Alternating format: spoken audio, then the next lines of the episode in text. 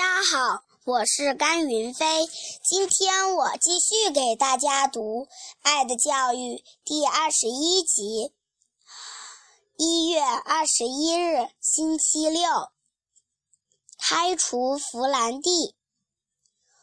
我十分讨厌弗兰蒂，见人哭他就笑。他欺负弱小，在卡隆面前怕得要死，见了小石匠却敢打他。他常常讥笑只有一只胳膊的克洛西，还还讥讽大家都尊重珀莱可西，甚至嘲笑因救他而负了重伤的洛贝蒂。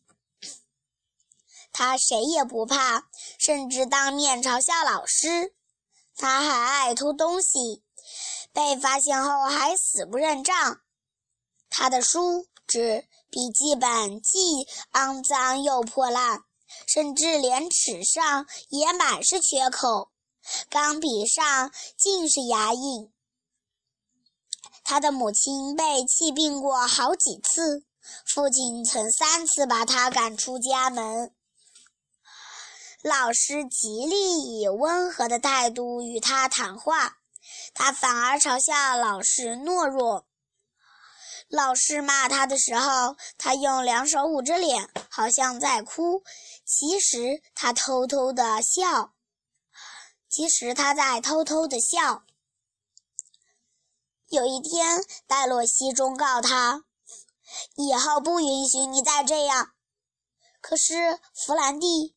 反而威胁戴洛西说：“小心我用铁钉戳穿你的肚皮。”今天早晨，老师正把一月份要讲的美月故事《撒丁岛的少年鼓手》的草稿交给卡隆去抄的时候，弗兰蒂点了一个鞭炮扔在地上，只听“砰”的一声，把大家吓坏了。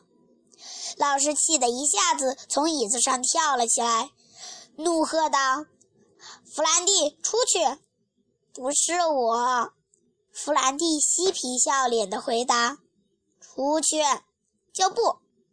老师怒不可遏，怒不可遏，一把抓住他的胳膊，把他从位子里揪出来，带到校长室，经过校长批评，将他除名。谢谢大家。